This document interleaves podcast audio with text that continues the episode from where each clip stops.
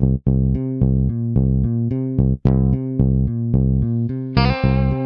the Pitch. Der Sportpodcast mit Benny und David.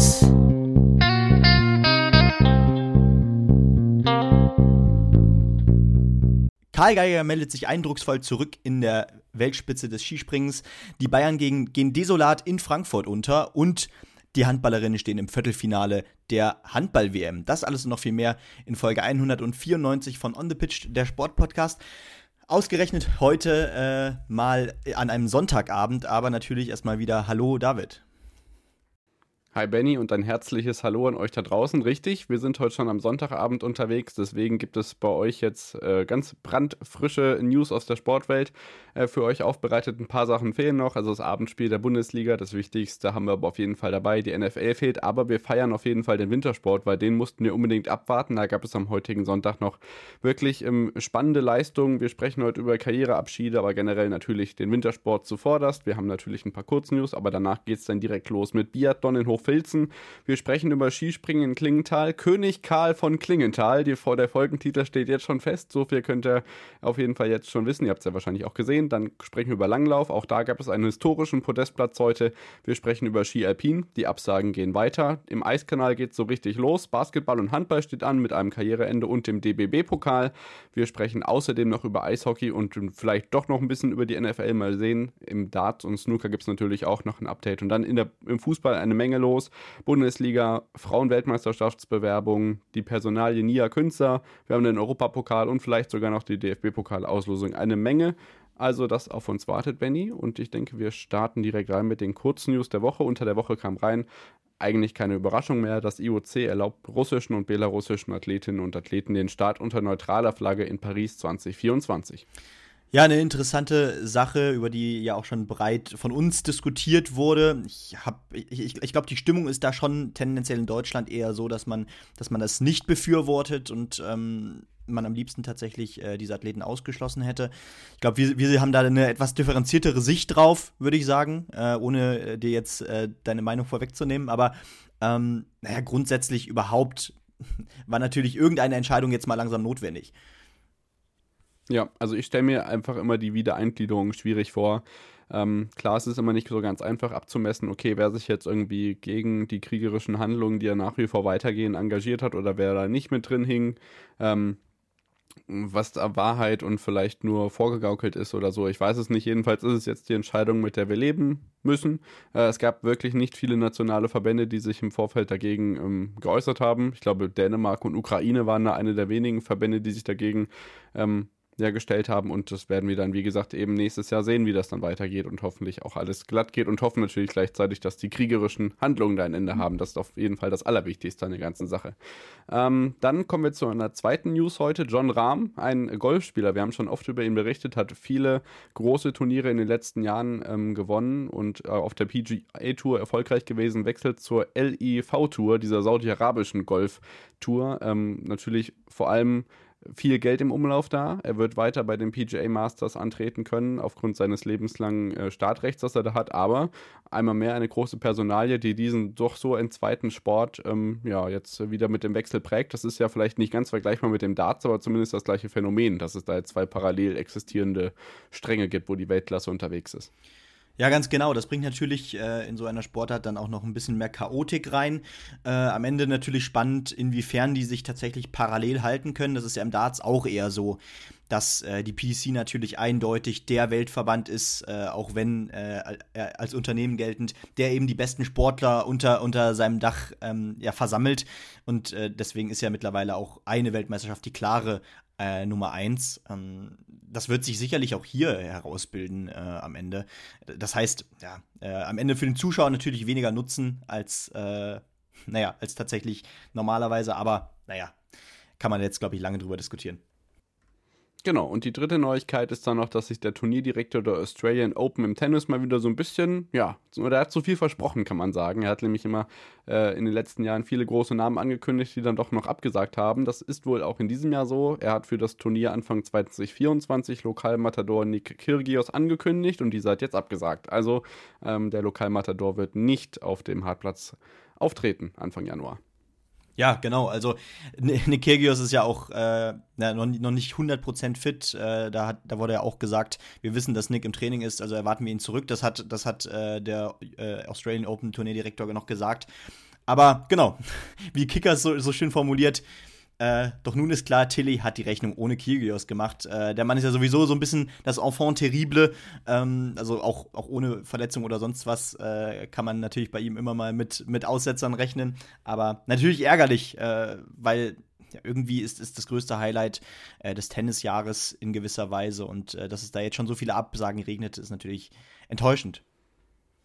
Genau. Und für uns war überhaupt nicht enttäuschend das vergangene Wintersportwochenende und wir steigen direkt ein ähm, in diesem Take noch mit Biathlon und Wintersport und wir steigen ein in Hochfilzen mit dem Biathlon und den Sprintwettbewerben, die wir gesehen haben. Man muss zugeben, es war nicht ganz so erfolgreich, wie das am ersten oder den ersten Wettkampftagen in Östersund der Fall gewesen ist, aber trotzdem gab es das ein oder andere gute Ergebnis aus deutscher Sicht. Wir starten aber rein mit dem Sprint bei den Herren und ich kann euch sagen, Tajebö gewann vor Stula Holm Lägreit Doppelpodest, also für die Norweger vor zwei Schweden, Sebastian Samuelsson und Ponsilo Immer, also äh, Norwegen, Norwegen, Schweden, Schweden, Norwegen, Norwegen und dahinter gleich Benny Doll als bester Deutscher auf Platz 7.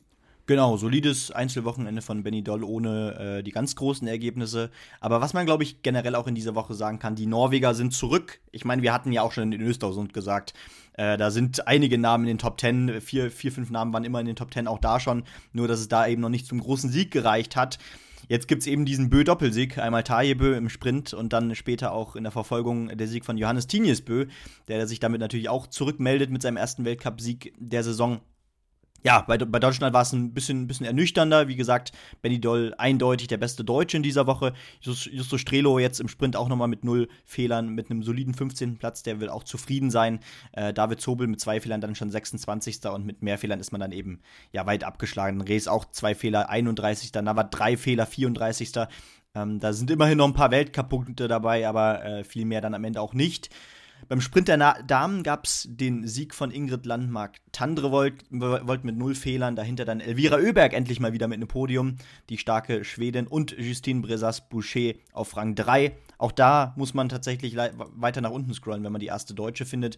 Mit Rang 14 ist das Vanessa Vogt ein Fehler. Ähm, da sieht man eben tatsächlich, ähm, sie ist ja gerade im Schießen auch vor allem top. Wenn dann mal ein Fehler regnet, dann kann sie eben le leider auch ein bisschen weiter hinten zu finden sein. Und dann äh, ist die nächstbeste schon Sophia Schneider mit Rang 25. Aber David, was wir ja grundsätzlich gesehen haben, äh, zum Beispiel Roman Rees war dann auch bei der Verfolgung nicht dabei. Es gibt eine kleine ja, Infektwelle, um es mal so zu sagen, beim Biathlon, die eben das deutsche Team betreffen. Genau, es hat einige im Langlauf getroffen, aber eben auch im Biathlon. Du hast äh, Sophia Schneider schon angesprochen, die hat es jetzt dann am Sonntag für die Staffel erwischt, deswegen musste kurzfristig jemand anderes einspringen. Wer, das können wir euch gleich sagen, aber auch Hanna Kebinger und Franzi Preuß mussten ja abmelden, deswegen war das mit den Verteidigungsmissionen der gelben Trikots äh, beim DSV dann ja. doch ein bisschen anders als ursprünglich geplant, aber ja, Mai, so kommt es dann am Ende. Ähm, wir gucken auf jeden Fall, wie das Ergebnis technisch weitergeht und blicken, wie gesagt, auf die Verfolger. Du hast gesagt, Johannes Tinius Bö gewinnt den Verfolger und das mit 22 Sekunden Vorsprung, aber, meine lieben Freunde, der hat im Sprint drei Fehler geschossen und hat eine ordentliche Aufholjagd hingelegt. Also das war schon wirklich ähm, beachtenswert und vier Norweger vorneweg. Du hast es schon angesprochen, die Norweger sind wieder da und das haben sie in diesem Verfolgungsrennen auch beeindruckend unter Beweis gestellt. Bester Deutscher wird auf Platz 10 Benedikt Doll mit eineinhalb Minuten Rückstand. Ja, überraschend viele Fehler, die hier äh, geregnet haben. Ähm, zum Beispiel eben Johannes Dahle, der sich jetzt wieder zwar mit diesem zweiten Platz zurückmeldet, trotzdem hat er drei Fehler im Verlauf des Rennens äh, geschossen und keiner äh, unter den vorderen Plätzen hat hier äh, null geschossen. Ähm, zum Beispiel David Zobel war nah dran, äh, die beiden Fehler, die regneten dann erst im letzten Schießen unglücklicherweise, am Ende trotzdem ein stabiler 14. Platz für ihn. Kühn ja, das war wieder ein typischer Kühn, würde ich sagen. Auch wieder das letzte Schießen, diesmal vier Stück. Das passiert normalerweise ganz selten bei Johannes Kühn. Leider passiert das hin und wieder mal, ähm, da, dass, dass dann dadurch die Verunsicherung reinkommt. Äh, auch Navrat vier Fehler mit Platz 22, Strelo mit zwei Fehlern auf Platz 24.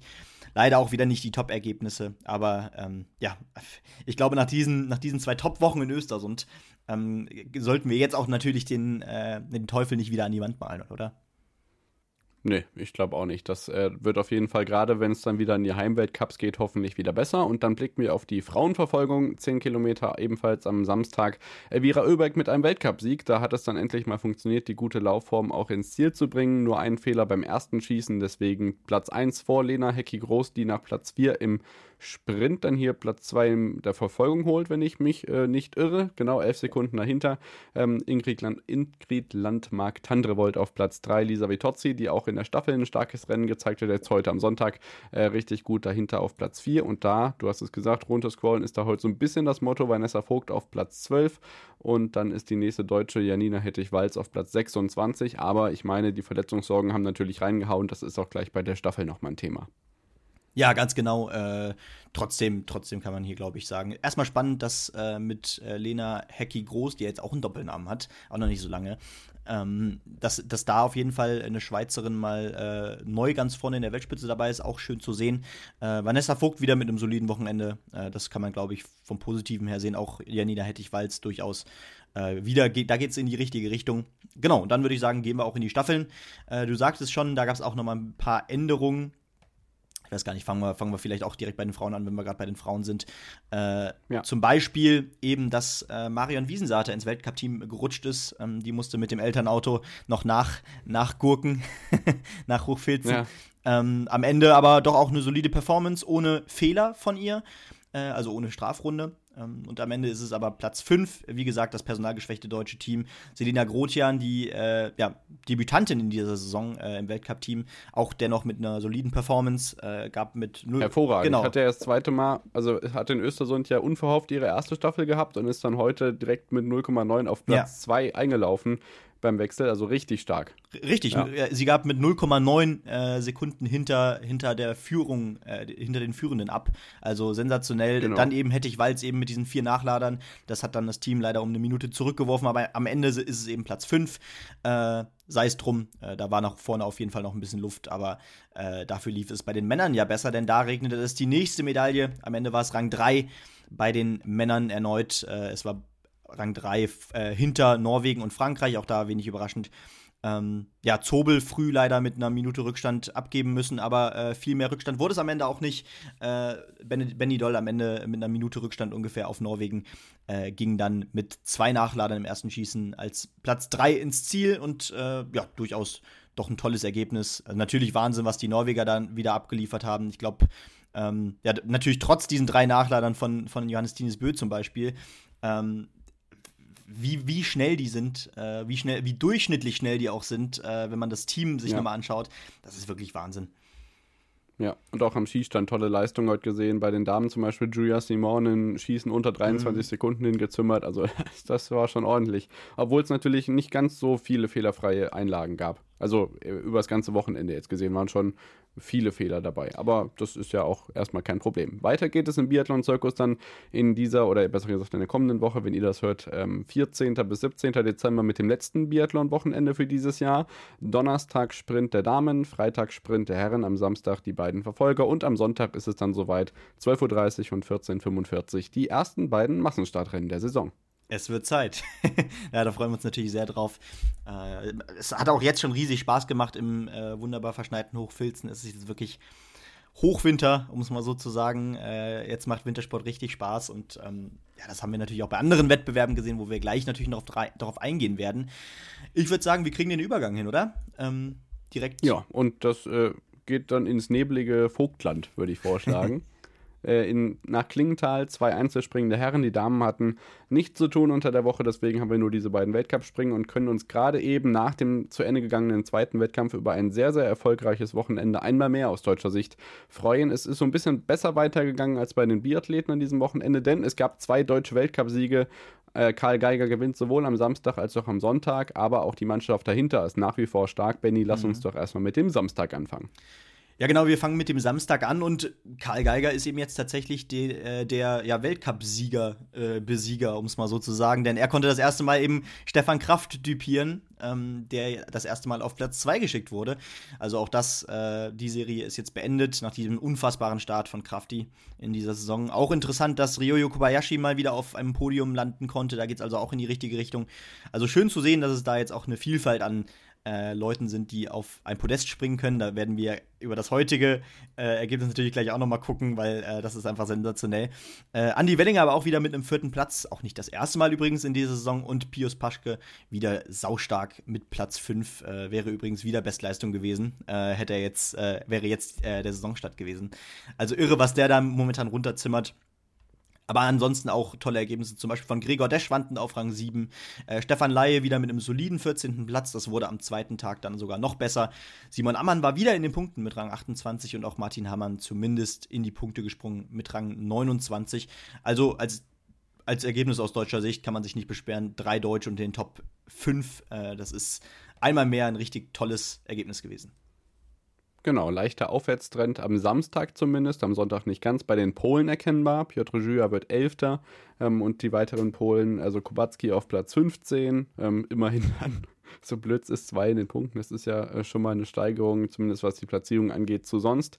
Ähm, das zum Samstag, würde ich sagen, und am Sonntag ist es dann so gewesen, dass ich natürlich am allermeisten gezittert habe. Am Samstag gab es schon Weiten 146 Meter in der Vogtland Arena, das mein allerliebster Schanzenrekord fällt. 146,5 Meter von Michael Uhrmann aus 2011. Ich empfehle dazu, den ORF-Kommentar auf YouTube sich nochmal anzugucken von damals, wie er den Telemarkt da reingeschummelt hat. Unvergessen, dieser Sprung war einfach ein ein Sprung für die Geschichtsbücher und das wird er auch weiter bleiben, denn dieser Schanzenrekord wurde heute zweimal egalisiert von Gregor de Schwanten und von Andreas Wellinger und genau die beiden sind am Ende auf dem Podium hinter Karl Geiger. Das ist wirklich phänomenal. Wir saßen hier eben und haben das Ganze verfolgt und wussten gar nicht, was wir uns wünschen sollen, denn wir hatten die Wahl, okay, soll Gregor de Schwanten jetzt irgendwie auf äh, Platz 2 rutschen oder wünschen wir uns doch einen, deutschen Doppelsieg und am Ende ist es Geiger der Schwanden Wellinger geworden. Ich glaube, damit sind wir beide sehr, sehr zufrieden, gerade auch was die anderen Platzierungen angeht.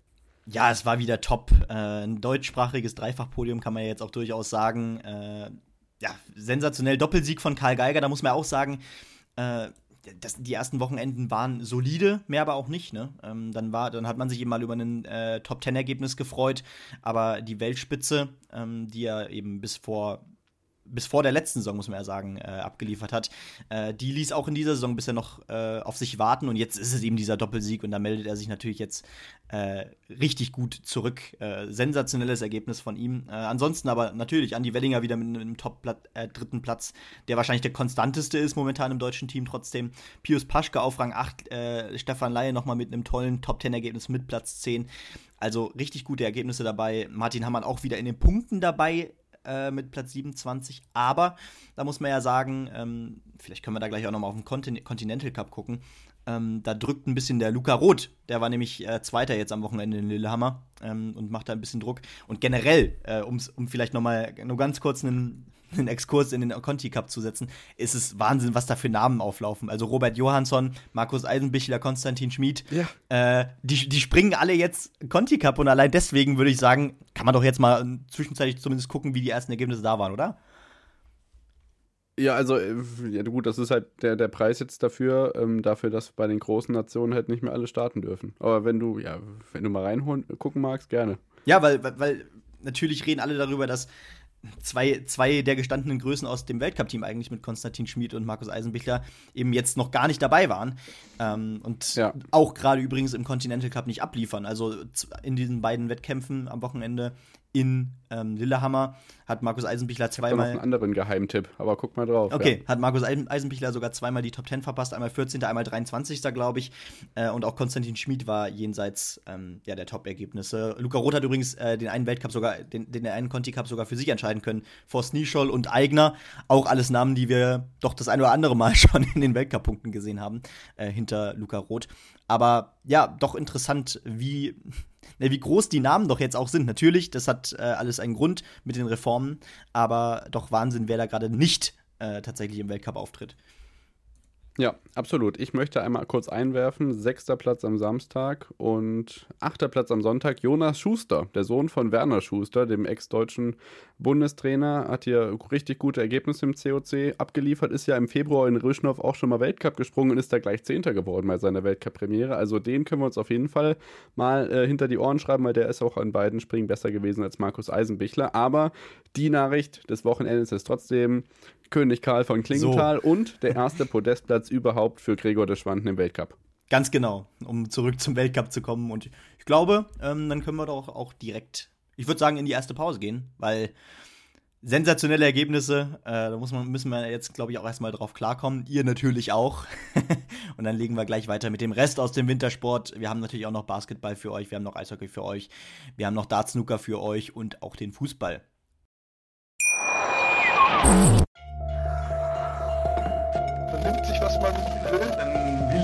Entstanden. Fast nichts davon stimmt. Tatort Sport. Wenn Sporthelden zu Tätern oder Opfern werden, ermittelt Malte Asmus auf meinsportpodcast.de.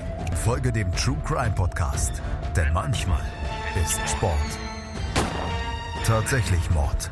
Nicht nur für Sportfans.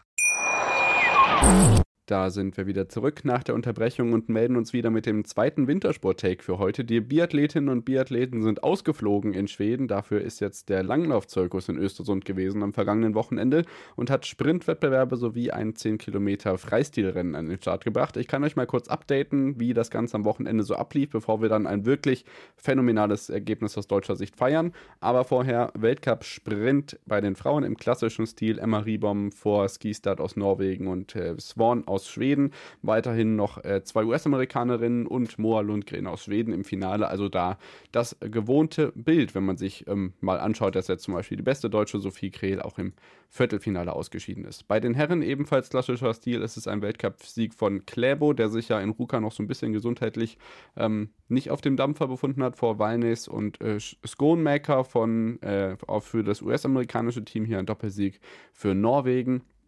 Auch da viermal Norwegen, zweimal USA im ähm, Finale, das soweit nicht überraschend und auch keine Deutschen im Ergebnistableau weiter vorne zu finden. Deswegen können wir gleich zu den 10-Kilometer-Rennen springen, da dann im freien Stil dreifach oder besser gesagt fünffach Sieg für Norwegen.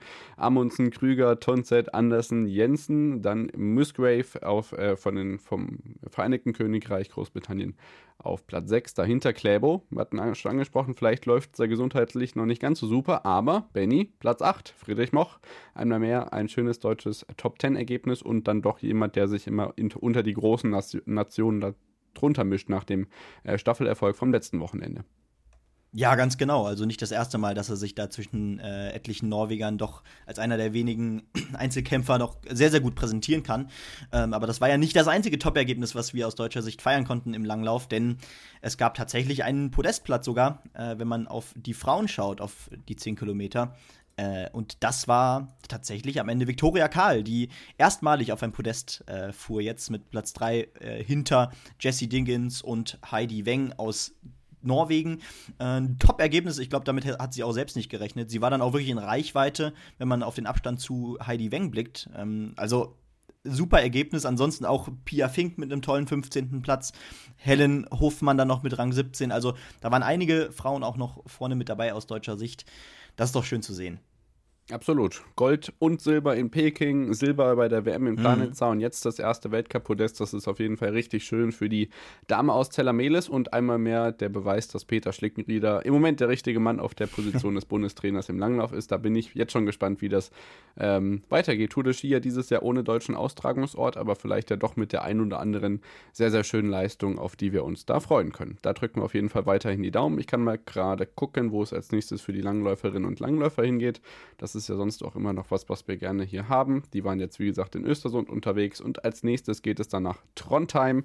Da gibt es dann auch schon die ersten größeren, also beziehungsweise längeren Rennen, also neben dem Sprints dann auch einen 20 Kilometer Skiathlon bei den Herren und bei den Damen. Mal gucken, was dann unsere Distanzspezialistinnen und Spezialisten so auf die Loipe zaubern können. Und wir gucken jetzt zum Ski Alpin und da müssen wir einmal mehr über Absagen sprechen, Benny. Wir starten einmal bei den Damen. Ein Sprintwochenende war geplant. Äh, Speed, nicht Sprint. Jetzt bin ja. ich durcheinander gekommen. äh, ein Speed-Wochenende ist es auch geworden mit einem Super G und einem Downhill-Event.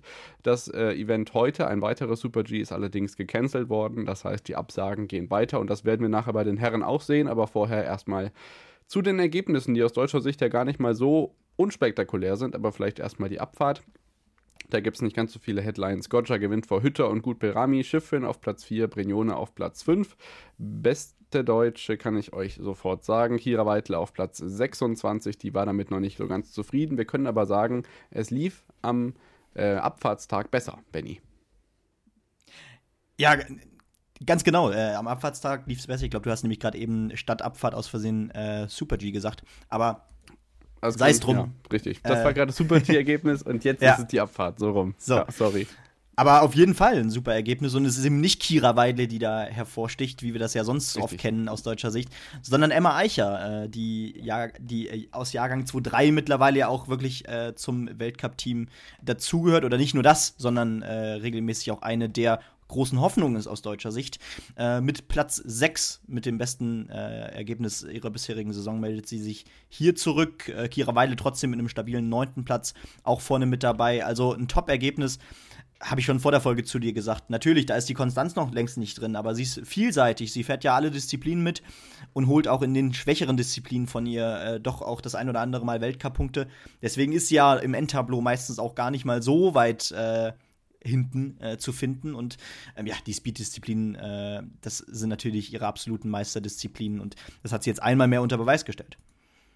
Genau. Da außerdem noch, ähm, ja, zumindest auf der Startliste vertreten, Hirgel Strangassinger, allerdings dann ohne Platzierung. Von daher können wir schon zu den Herren springen, die auch ein ja, eher kurzes Wochenende hatten. Ein Riesenslalom und ein Slalom in Val d'Isère waren geplant. Der Slalom heute ebenfalls abgesagt. Das heißt, heute gab es gar keine alpinen Rennen am Sonntag. Aber den Riesenslalom am Samstag haben wir für euch. Und da ist der Schweizer Überflieger natürlich einmal mehr derjenige, der die Schlagzeilen prägt, aber besonders äh, hervortun tut sich hier heute auf jeden Fall Platz 3, Benny. Ja, genau, ein Mann aus Andorra haben wir da vertreten mit Johann Verdu. Ähm, aber auch natürlich eine sensationelle Geschichte, aber natürlich generell auch schön für Marco Odermatt. So viele Möglichkeiten hat er noch nicht bekommen äh, in dieser Saison, äh, um seine Klasse zu zeigen. Aber jetzt. Das zweite jetzt, Rennen der Saison war das jetzt heute. Genau, also und damit am auch der, Samstag, der erste Sieg erst, oder? Für ihn in dieser Saison, Ja, wenn ich mich nicht irre. ja. Also sensationell, äh, auch Pontero wieder vorne mit dabei mit Platz 5.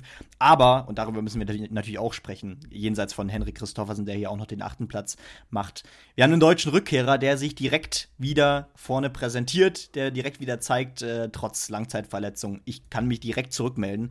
Rang 9, Alexander Schmid, er ist wieder dabei. Ja, absolut. Der äh, ewige Weltmeister ist es ja quasi.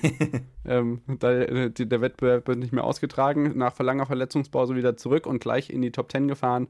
Ähm, ja, so kann man doch einsteigen auf jeden Fall. Bester Deutscher gleich. Ganz genau, aber wir haben noch einen anderen Deutschen in den Punkten, äh, den wir da auch selten sehen, mit Anton Grammel, Platz 23 am Ende. Ähm, also doch auch wieder ein solides Mannschaftsergebnis, zwei Leute in den Punkten aus deutscher Sicht. Äh, auch äh, zum Beispiel Fabian Kratz war noch dabei, der wurde am Ende aber 37. Also außerhalb der Punkte. Genau, dann äh, können wir auch da sagen, wie es weitergeht. Und zwar steht da ein mehr oder weniger Ortswechsel an, denn für die Damen geht es nun nach Val d'Isère. Die hoffen da auf bessere Bedingungen. Auch da stehen Downhill und Super G auf dem Programm und auch bei den Herren geht es jetzt wieder in den Speed-Bereich. Da hoffen wir, wenn jetzt die Klassiker beginnen, in Gröden ist das jetzt an diesem Wochenende der Fall, dann auf Downhill und Super G-Events. Und dann geht das ja auch langsam los mit den Replacing-Events, also mit den Nachholterminen für die bisher ausgefallenen Rennen. Das Ganze dann in Gröden am Freitag zum Beispiel mit der Zermatt oder einer der beiden Zermatt-Abfahrten der Fall. Da drücken wir die Daumen, dass dann vielleicht Weltcuprennen Nummer 3 am gefühlt achten Wochenende mal dazu kommt.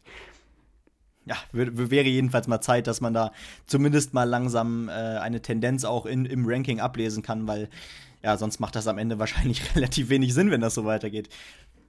Ja, absolut, so ist es. So, Benny, ähm, darf ich dir so ein bisschen äh, Ergebniszusammenfassung aus dem Eiskanal geben? Denn das erste Wochenende im Eiskanal ist immer eine Überwindung. Es ist viel los. Ja, gerne. Los geht's. Dann starten wir in Übersee ähm, und zwar mit dem Rodelwettbewerb oder mit den Rodelwettbewerben des Wochenendes. Wir haben natürlich äh, Sprint und normale Disziplinen am Start gehabt, das Ganze in Lake Placid. Wir starten mit den Einsatzer der Frauen. Da hatten wir einen österreichischen Sieg für Madeleine Egele vor Julia Taubitz aus deutscher Sicht und dann dem ersten Podestplatz hier für den deutschen Rodelverband. Dann gehen wir weiter in den Sprint bei den Damen. Da ist Julia Taubitz erfolgreich gewesen, also ein Weltcupsieg gleich aus deutscher Sicht hier zum Saisonauftakt. Ähm, die weitere Deutsche war dann mit Anna Berreiter auf Platz 10 und Merle Fräbel auf Platz 14 platziert. Bei den Herren ging es auch gleich richtig gut los. Max Langenhahn gewinnt den Weltcup vor Jonas Müller und Nico Gleischer aus Österreich. Dahinter dann Felix Loch auf Platz 8 und David Nössler auf Platz 9. Mal gucken, wie Felix Loch sich in dieser Saison entwickelt. Das wird gerade im Hinblick auf die nächsten Großereignisse spannend, wie lange er das überhaupt noch mitmacht.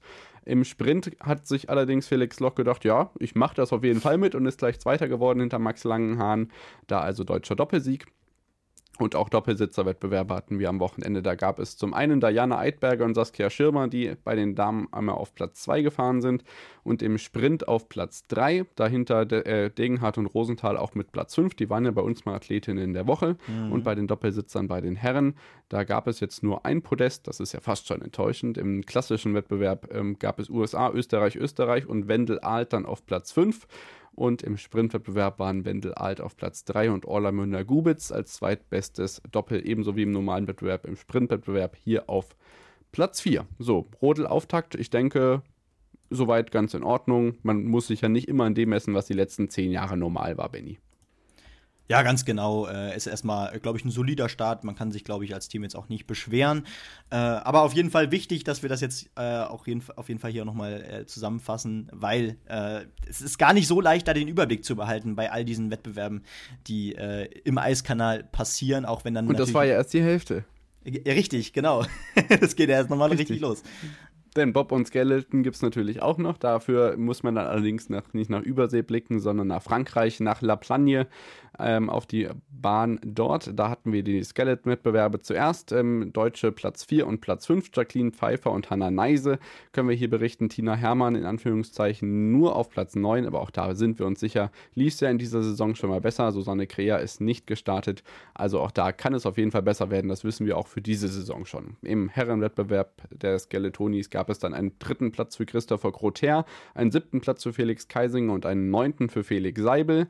Und auch die Bob-Wettbewerbe waren natürlich in Frankreich am Start. Da hatten wir einen fünften Platz im Monobob bei den Damen, Lisa Buckwitz auf Platz 7 und Kim Kalicki auf Platz 12. Und die Monobobs ähm, Gibt es ja nur bei den Damen, deswegen springen wir jetzt in den Zweier. Herren Sieg für Michael Vogt und Sandro Michel aus der Schweiz. Dahinter Lochner, Fleischhauer und Friedrich Magis. Ja, du hast richtig gehört, Benny. Friedrich gewinnt nicht den Zweierbob-Wettbewerb, aber wie es beim Vierer aussieht, können wir uns doch gleich auch noch angucken.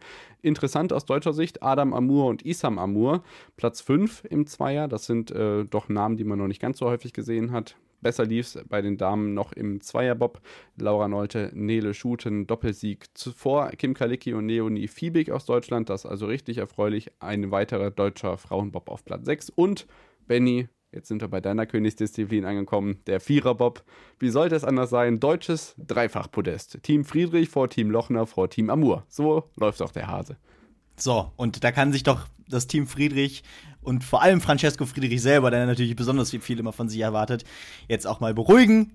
Der Saisonstart war doch nicht so schlimm wie gedacht, auch wenn am ersten Wochenende noch, noch kein Sieg bei rumsprang und nur zweite Plätze. Uiuiui.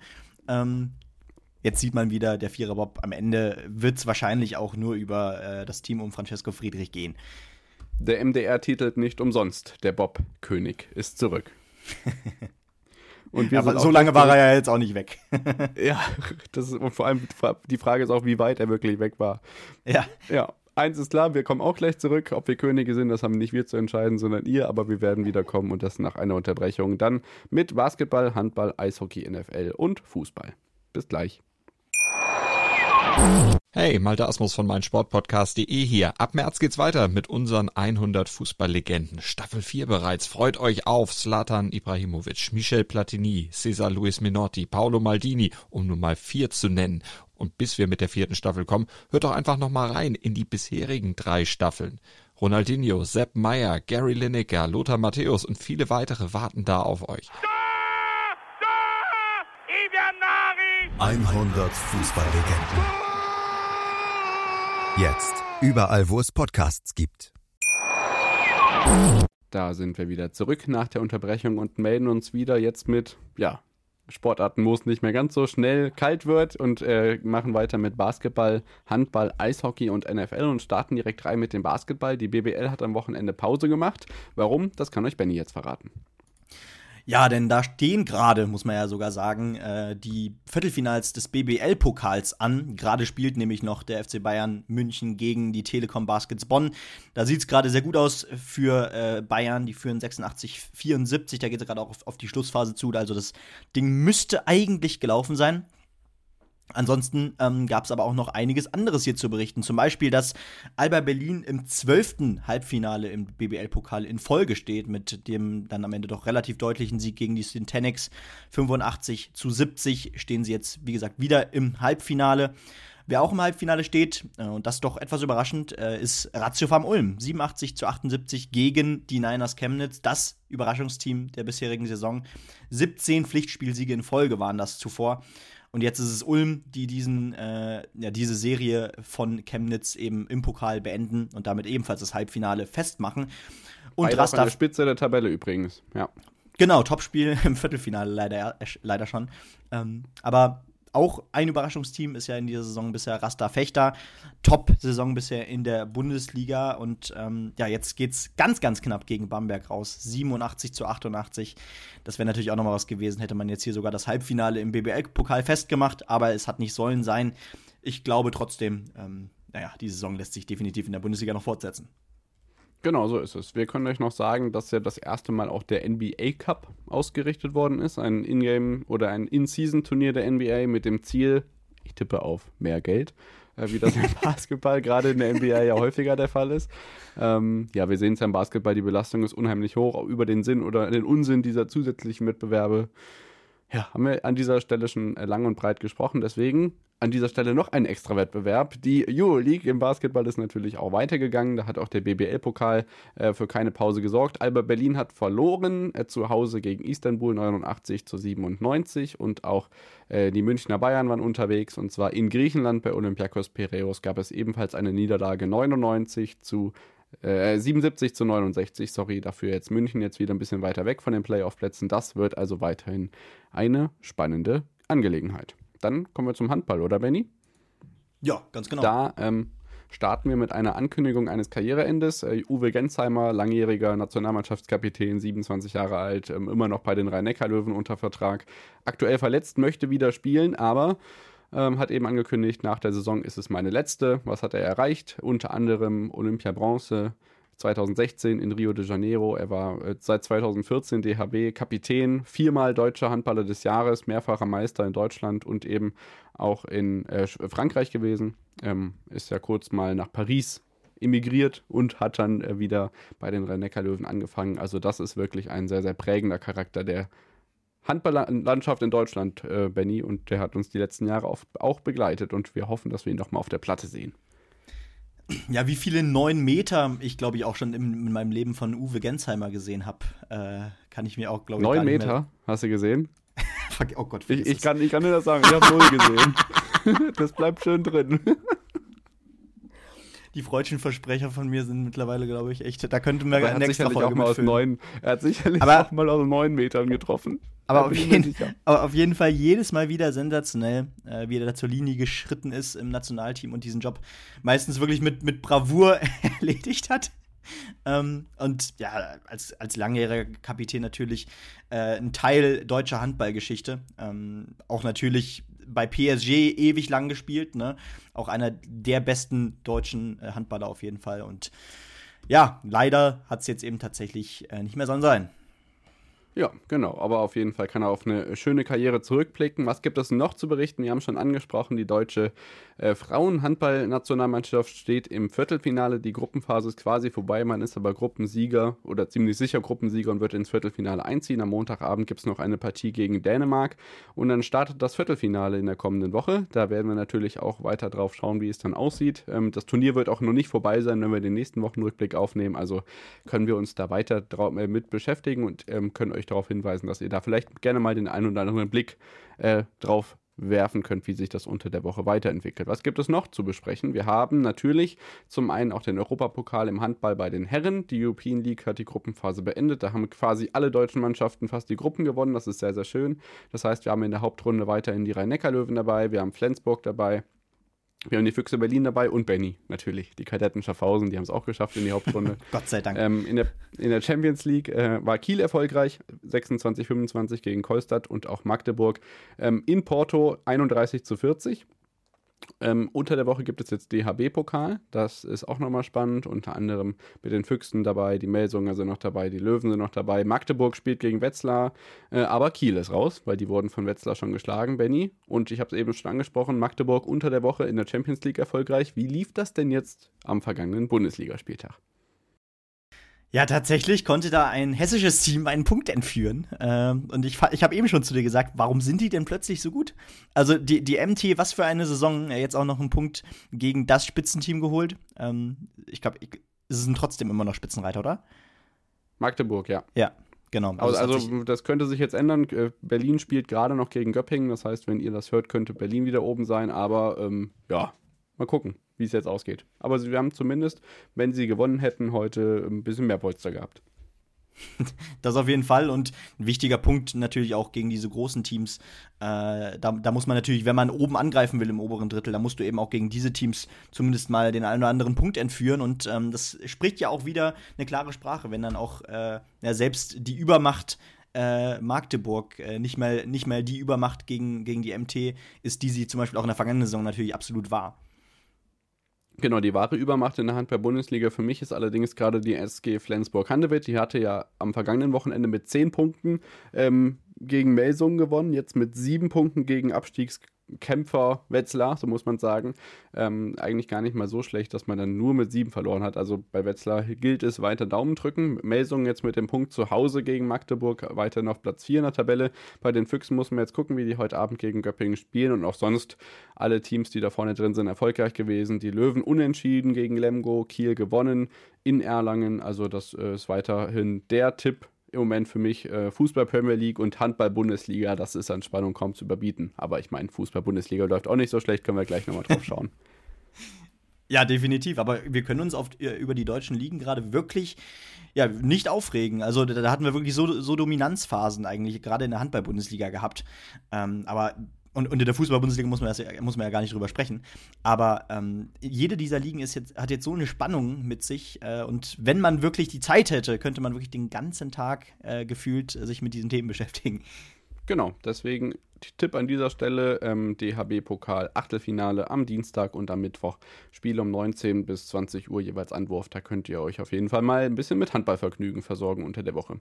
Dann können wir euch noch sagen, was im Eishockey gerade so los ist. Da laufen die meisten Spiele noch, zumindest in der DEL 2 haben wir da bisher einen überraschenden Zwischenstand von den Kasselaskis. Die liegen zu Hause gegen Rosenheim hinten und Bad Nauheim spielt 3-3 gegen äh, Dresden. Aber das müssen wir jetzt weiterhin gar nicht angucken, denn die Spiele laufen noch und da kann sich noch ein bisschen was tun. Und in der DEL gibt es natürlich auch schon die ersten Ergebnisse. Berlin erfolgreich gegen München. Ähm, die Löwen Frankfurt gewinnen zu Hause gegen Düsseldorf. Also da läuft weiterhin alles nach Plan. Berlin vorneweg und die Frankfurter kämpfen sich unten raus.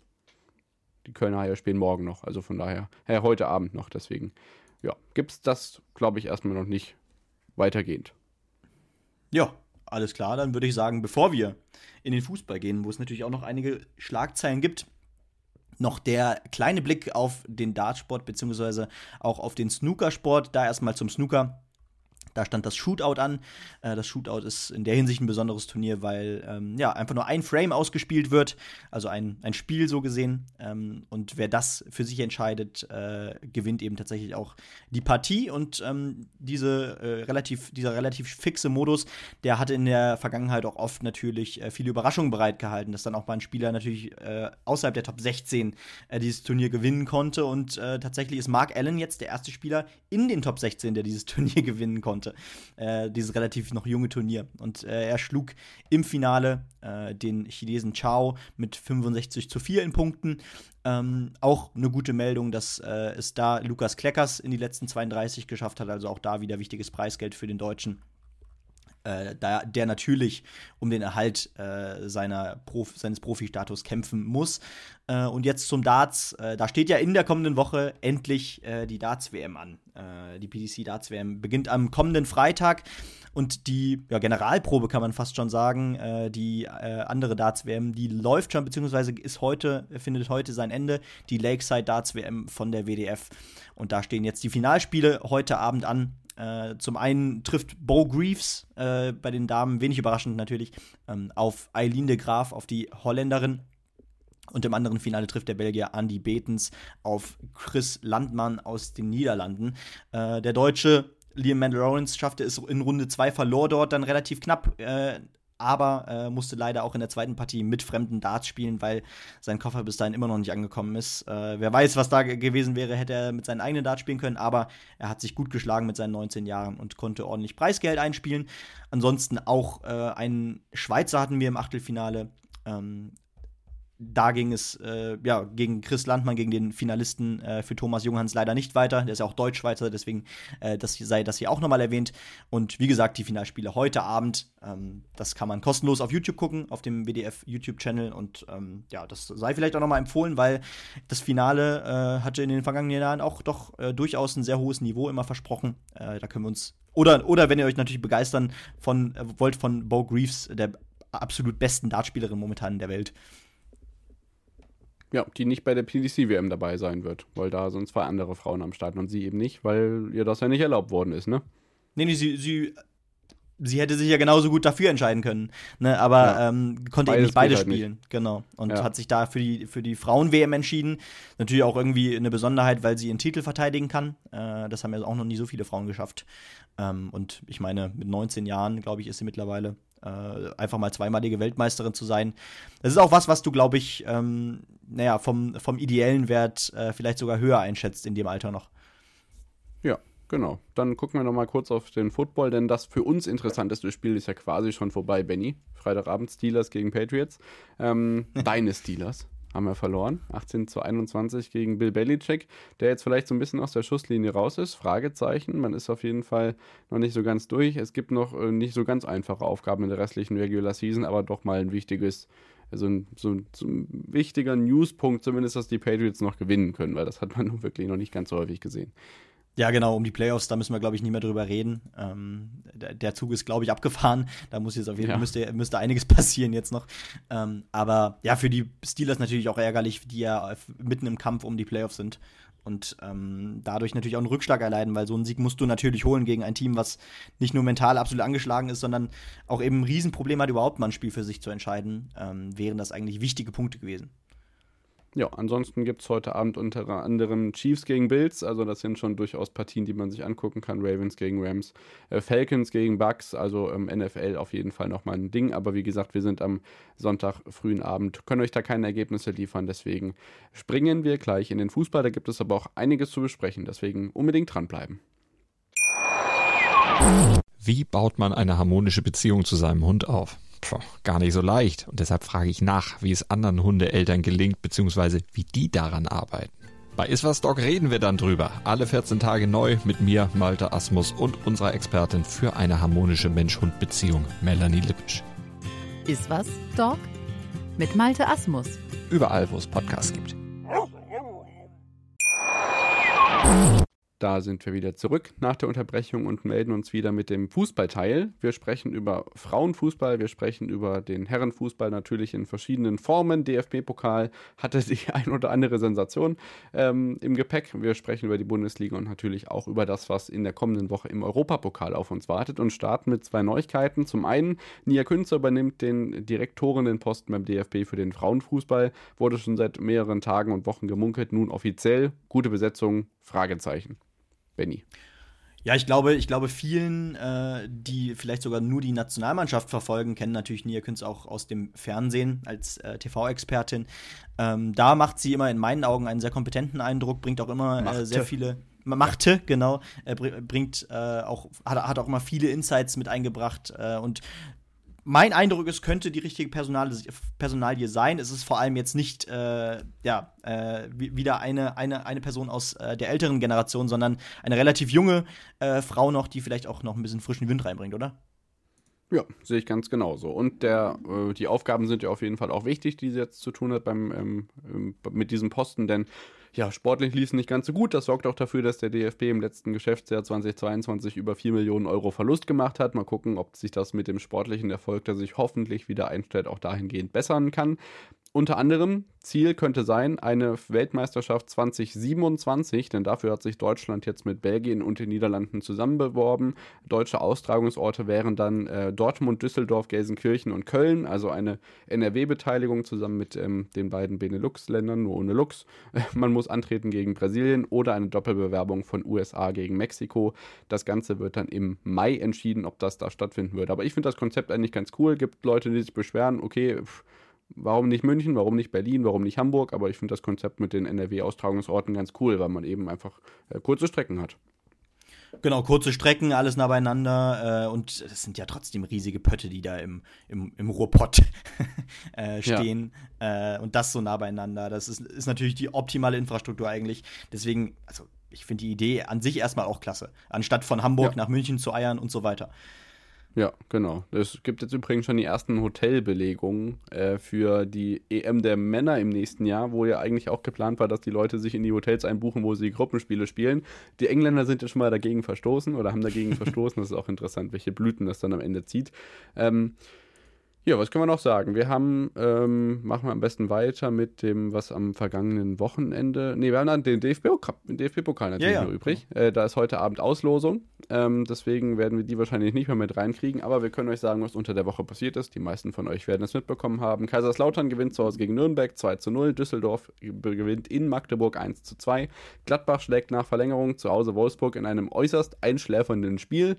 Homburg sah der letzte verbliebene Regionalligist verliert zu Hause gegen St. Pauli 1 zu 4.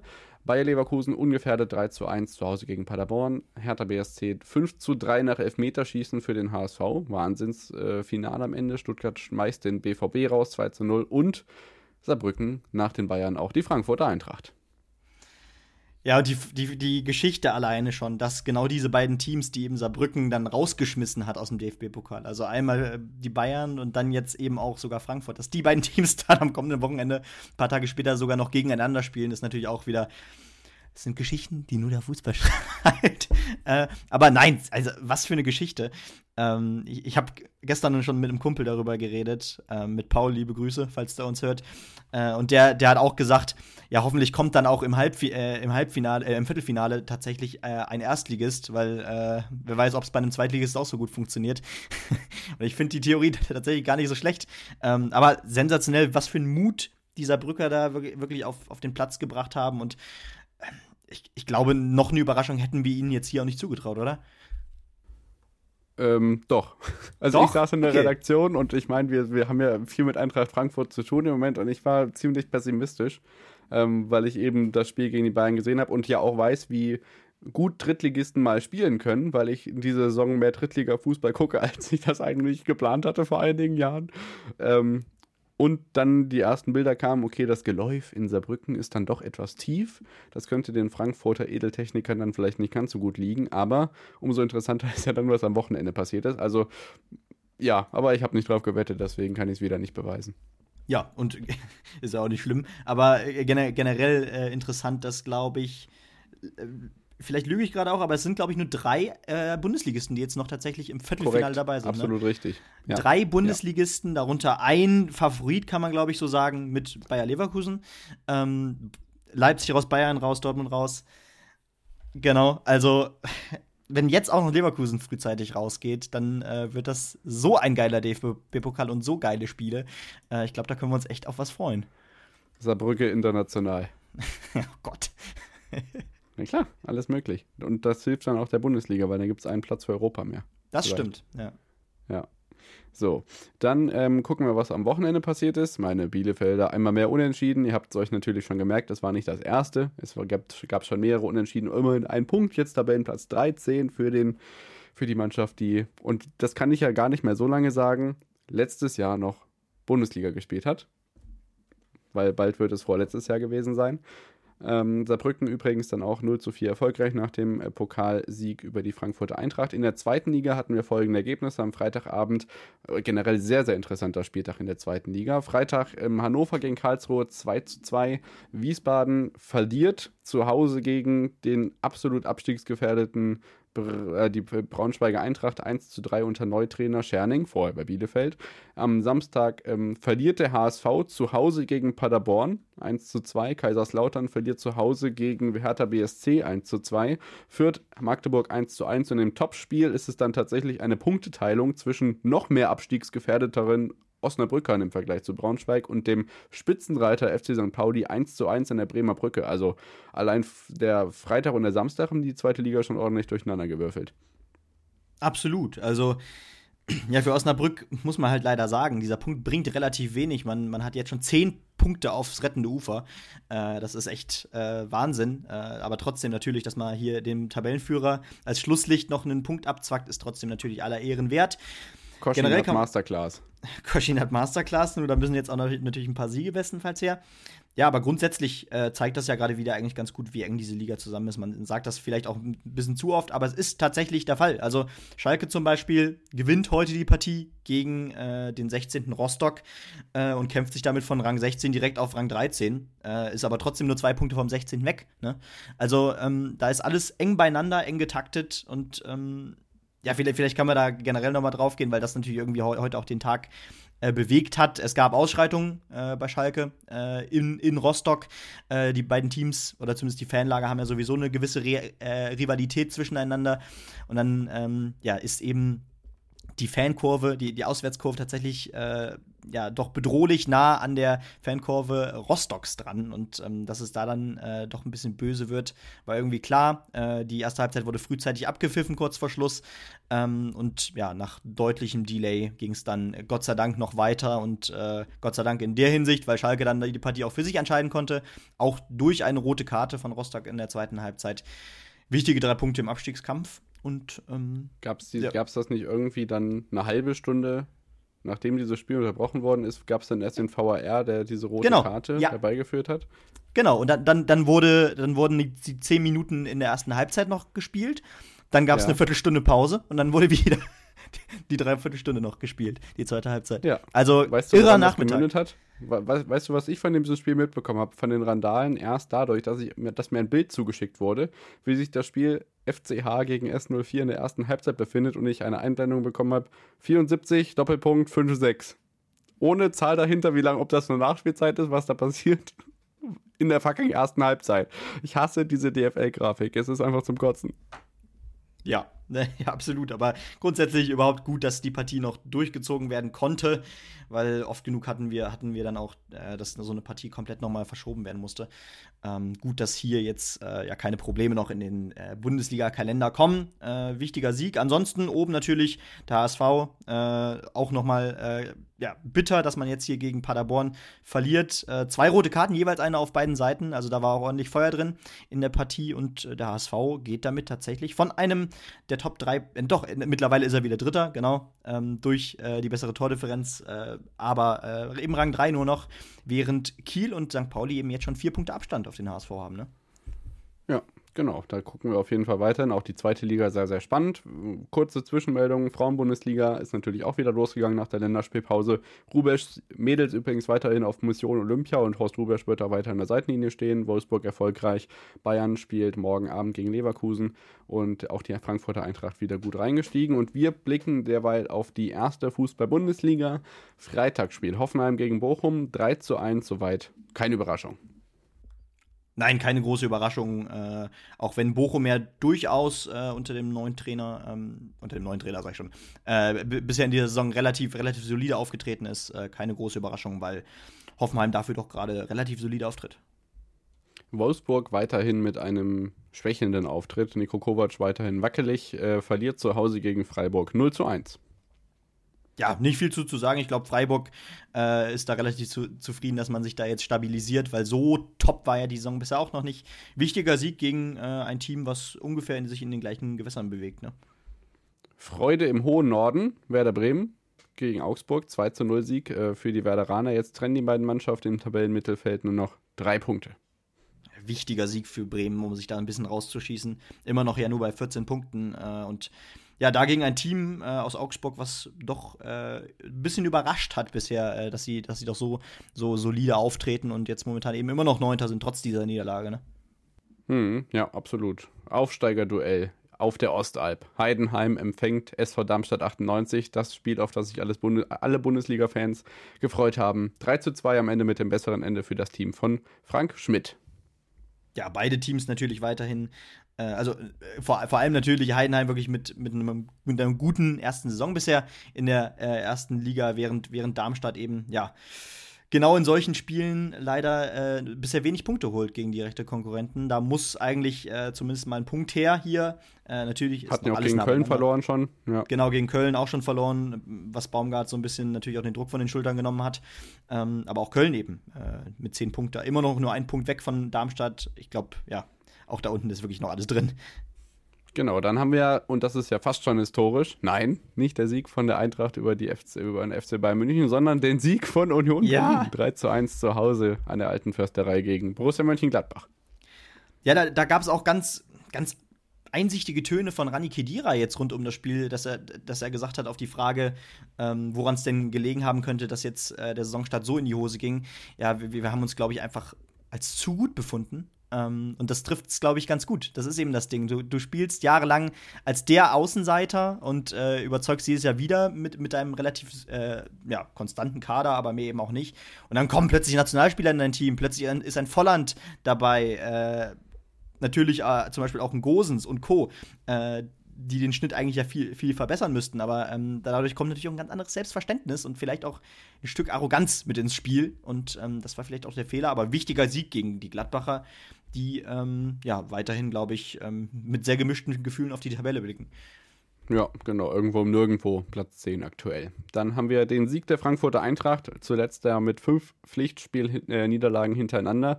Empfingen die Münchner ähm, in der, im heimischen Stadion, die ja ein Wochenende frei hatten, weil ja das Spiel gegen Union am Wochenende zuvor wegen der Schneefälle in München abgesagt werden musste oder verschoben werden musste, auf den übrigens 24. Januar. Ähm, das äh, schon mal für den Kalender. Und ja, Frankfurt gewinnt 5 zu 1 gegen die Münchner Bayern. Das ist nicht das erste Mal, dass das passiert. Dieses Mal Mamouche, äh, zweimal Ebimbe, ein Traumtor von Hugo Larsson zum 3 zu 0 und dann am Ende auch nochmal Knauf, während Kimmich kurz, kurz vor der Halbzeit zumindest das einzige Tor für die Münchner Bayern markieren kann. Also da lief mal überhaupt gar nichts zusammen. Christoph Freund war heute Morgen im Doppelpass not amused. Ja, verständlich. Also, boah was, was ein Spiel, äh, wo man auch äh, sagen muss, äh, egal wie das Spiel verloren ge gegangen wäre, äh, wäre es natürlich verdammt bitter gewesen, weil auch der Tabellenführer Leverkusen am nächsten Tag Punkte liegen lassen hat. Äh, das heißt, Bayern äh, in solchen Situationen, wenn das den Dortmunder passiert wäre, dann wäre Bayern immer da gewesen. Ähm, und in dieser Situation kriegt man so einen auf den Sack, um es mal auf gut Deutsch zu sagen, gegen ein Team aus Eintracht Frankfurt, wie du ja auch vorhin schon richtig analysiert hast, ähm, die naja, äh, auch äh, zwar relativ solide in der Tab Tabelle stehen, aber doch gerade auch eher naja, nach dem Motto mal Hü, mal Hot äh, sind. Die sind trotzdem schwer einzuschätzen, finde ich, in dieser Saison. Spielerisch ist ja. da auch noch nicht alles Gold, was glänzt. Und dann passiert sowas in Frankfurt. Ja, Wahnsinn. Und vor allem jetzt am Donnerstag kommt ein Nonsensspiel, kommen wir gleich drauf ähm, zu sprechen. Das wird noch richtig äh, spannend vor ähm, dem Dezember, weil ich glaube, die nächsten Gegner sind Leverkusen und Gladbach. Da äh, ist, ist Leibpunkten jetzt auch nicht ganz so einfach. Mal gucken. Ähm, Topspiel am Samstagabend Dortmund zu Hause gegen Leipzig. Und das ist irgendwie gefühlsmäßig schon immer so gewesen bei mir. Dann hat es Dortmund verdammt schwer, wenn die Leipziger da hinkommen. Am Ende war es jetzt auch in diesem Fall so. Auswärtssieg 3 zu 2 aus Leipziger Sicht. Ja, ähm, natürlich ganz bitter, äh, dass dann Niklas Füllkrug sogar kurz vor Schluss noch den Anschluss macht. Äh, zwei Tore in der Nachspielzeit, ne? Also Yusuf Paulsen, äh, der als ist ja der Edeljoker seit Jahren eigentlich bei, äh, bei, ja. bei Leipzig. Der äh, jetzt zweite Liga mit Leipzig gespielt. Genau, mit Emil Forsberg und so ist er ist der hochgegangen. Lustigerweise auch noch vorge vorgelegt von Emil Forsberg das Tor. Ähm, ja, und dann. Zweitligisten schlagen Dortmund, ja bei Dortmund, wir haben ja oft analysiert, so schlecht ging es ja meistens gegen die Top-Teams gar nicht. Aber äh, wo Dortmund oft die Punkte liegen lassen war, das war dann äh, in Spielen gegen Teams, wo man sagt, ja, die Spiele musst du halt gewinnen, um Meister zu werden. Ähm, und ja, das zeigt jetzt aber wieder, dass man eben auch unter den Top-Teams weit nicht mehr ganz vorne mit dabei ist. Man ist jetzt gerade auf Rang 5 und das auch wirklich mit Abstand. Vier Punkte hinter Leipzig auch auf Rang 4 schon. Ähm, also bisher kann, glaube ich, das Team äh, rund um Trainer Edin Terzic ganz und gar nicht zufrieden sein mit der Saison. Ich meine, wir haben es eben auch schon gesagt, Pokal auch schon raus, klar. Champions League läuft noch gut, ähm, aber pff, das kann ja auch nicht am Ende das Wichtigste sein. Das Wichtigste ist eben Bundesliga und wenn da, da, da steht momentan eben Platz 5. In der Champions League war es unter der Woche davor äh, Mats Hummels, der das Ganze gerettet hat. Das muss man zu diesem Leipzig-Spiel noch dazu sagen. 15. Minute bereits rote Karte gegen Mats Hummels, deswegen auch lange in Unterzahl gewesen. Dann hatten wir noch ein weiteres Topspiel, Sonntagnachmittag Stuttgart gegen Leverkusen. Das hat wirklich richtig Spaß gemacht, das konnte ich eben noch verfolgen. Ähm, das war wirklich hochklassig, Chancen auf beiden Seiten. Expected Goals, glaube ich, 3,2 zu 3,1 oder so. Wahnsinn. Am Ende ein gerechtes 1 zu 1. Ähm, durch die Niederlage der Bayern in Frankfurt bleibt Leverkusen nicht nur Tabellenführer, sondern kann den Vorsprung jetzt. Ähm, die Münchner haben natürlich einen Punkt weniger, aber auf vier Punkte zwischenzeitlich ausbauen. Ja, und generell dieses Spiel präsentiert eigentlich auch noch mal ganz gut, ähm, wie naja, äh, mit, mit, was für einem Selbstverständnis Stuttgart auftritt. Also äh, saukonstant mal eben äh, die Dortmunder aus dem Pokal gejagt, ähm, jetzt auch wieder einen Punkt gegen den Tabellenführer geholt. Also spielerisch läuft es da richtig gut. Das ist jetzt langsam auch echt kein Zufall mehr, dass die da oben stehen, sondern äh, das ist echt, echt, richtig gute, harte Arbeit, die dahinter steckt, offensichtlich. Ähm, und es ist keine Seltenheit mehr, dass eben auch dann mal ein großes Team nicht nur geärgert wird, sondern geschlagen wird, wie der Pokal gezeigt hat. Und also eine unfassbare Saison. Äh, wie ich ja auch schon gesagt habe, ähm, nach unten äh, ist da ja jetzt auch schon ein ordentliches Polster für Stuttgart. Also selbst wenn da jetzt mal äh, eine kleine Niederlagenserie von drei Spielen kommt oder so, ist man trotzdem gewappnet und würde locker noch auf, auf einem internationalen Platz stehen. Und ähm, die Saison wäre ganz und gar nicht gelaufen. Ne? Ja, genau. Also ich bin wirklich sehr, sehr gespannt, wie lange das jetzt weitergeht. Afrika Cup, Asien Cup ist ja eine viel zitierte Sache, die noch dazwischen kommt. Da werden wir auf jeden Fall weiter dranbleiben. Bei Köln gegen Mainz steht es noch 0-0 kurz vor Schluss. Mal gucken, ob es so bleibt. Das werdet ihr natürlich dann auch auf anderem Wege erfahren. Ähm, ja, so, was gibt es noch zu berichten? Unter der Woche gab es natürlich, äh, oder generell während der vergangenen Woche internationalen Fußball. Da ist natürlich wieder einmal die Premier League ein Thema, was wir kurz anreißen können. Villa gewinnt zu Hause gegen Arsenal. Interessant. United verliert zu Hause gegen Bournemouth 0 zu 3, noch viel interessanter. Ähm, Chelsea verliert äh, auswärts in Everton 2 zu 0. City ist erfolgreich. West Ham verliert 5 zu 0 gegen Fulham und auch äh, Newcastle scheint zu verlieren, denn da führt Tottenham schon 3 zu 0. Also Premier League weiter spannend. Sehr, sehr knapp alles an der Tabellenspitze und Aston Villa jetzt Dritter weiterhin. Ja, Wahnsinn, Wahnsinn, dass da der Trend sogar weiter eher nach oben zeigt als nach unten oder, oder stagniert, ne? Also äh, man hat das Gefühl, die kämpfen sich da jetzt echt vorne so ein bisschen ran. Und äh, ähnlich wie bei Stuttgart denkt man ja, irgendwann muss das doch ein Ende haben, aber noch ist das eben nicht zu sehen. Und ja, Premier League lohnt sich weiterhin auf jeden Fall sehr. Ja, interessantes Spiel heute Abend in La Liga, 21 Uhr Barcelona gegen mhm. Girona. Girona mit einem Punkt Rückstand auf Platz 2, Barcelona vier Punkte hinter Girona. Das ist auch sehr, sehr interessant. Ähm, ja, Italien, ich glaube, wir müssen jetzt nicht auf jedes einzelne eingehen, deswegen können wir noch sagen, äh, Frauenbundesliga hatten wir schon, Champions League gibt es unter der Woche, Mittwoch, 18, 5, äh, äh, Mittwoch 21 Uhr, Eintracht Frauen bei Benfica zu Gast und das Ganze gibt es auch in der The Zone Champions League Konferenz der Männer zu sehen, das heißt, das Spiel werdet ihr auf jeden Fall mitbekommen, wenn ihr die Herren Champions League verfolgt und die Bayern spielen am Donnerstag 18.45 gegen Ajax. So, Conference League ist natürlich auch noch, habe ich schon angesprochen, juckt keinen mehr. Frankfurt, Aberdeen ist egal, denn die Eintracht muss ins 16. Finale, das steht schon fest. Und in der Europa League weiterhin ähm, Leverkusen gegen Molde und Freiburg gegen äh, West Ham. Das Ganze dann in London, da blicken wir natürlich auch drauf. Ansonsten gibt es noch Champions League, ähm, die Münchner in im Old Trafford gegen Manchester United, hoffentlich dann mit dem Rückenwind. Ähm, also be beide Wahnsinn eigentlich. Die einen gegen Bournemouth verloren, die anderen gegen Frankfurt. Das ist sehr, sehr interessant, Dienstagabend. Ja, gener generell äh, beruhigt es mich, dass es jetzt mal eine internationale Woche wird ohne Puls, weil äh, eben das Wichtigste ist, steht schon fest.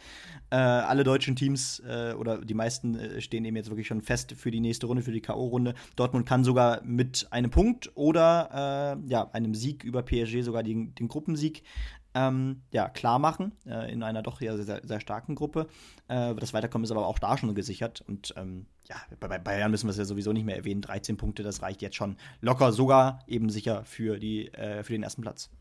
Im Berliner Olympiastadion gibt es am Dienstag um 21 Uhr dann das Aufeinandertreffen von Union Berlin gegen Real Madrid.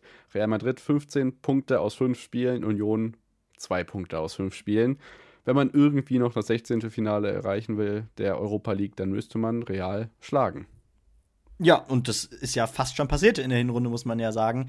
Nur, dass man jetzt sogar, muss, man muss es ja sagen, mit, mit Sieg im Rücken spielt. Das kennt man ja so gar nicht äh, bei, bei, bei Union in dieser Saison. Ähm, vielleicht gibt das jetzt echt nochmal so ein bisschen Rückenwind. Also, da, ich meine, ich mein, es spricht in der Hinsicht vom, vom Mental Setting her gar nicht so wenig für, für Union, dass, dass sie zumindest äh, real ein bisschen ärgern können. wie gesagt, mit äh, dem Gedanken an das Hinspiel, mit dem Gedanken, ey, wir können ja doch noch gewinnen. Ähm, wir wünschen dann natürlich nur das Beste und äh, ich glaube, das wird auch die Partie sein, die man sich dann doch gerne im Einzelspiel anguckt.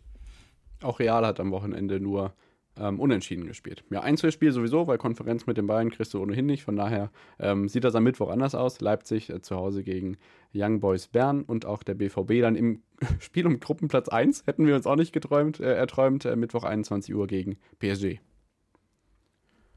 Ja, ganz genau. Äh, wie gesagt, äh, da geht es um den Gruppensieg. Die Partie genau. Äh, muss man sich auf jeden Fall reinziehen, ja. Ja, und dann sind wir, glaube ich, am Ende der heutigen Folge. Im, in der ARD beginnt gerade die Auslosung des DFB-Pokals. Das können wir euch vielleicht nochmal als kleine Audiospur hier hinten dranhängen, äh, was dabei rumgekommen ist. Und dann hören wir uns in der kommenden Woche wieder. Macht's gut. Ciao.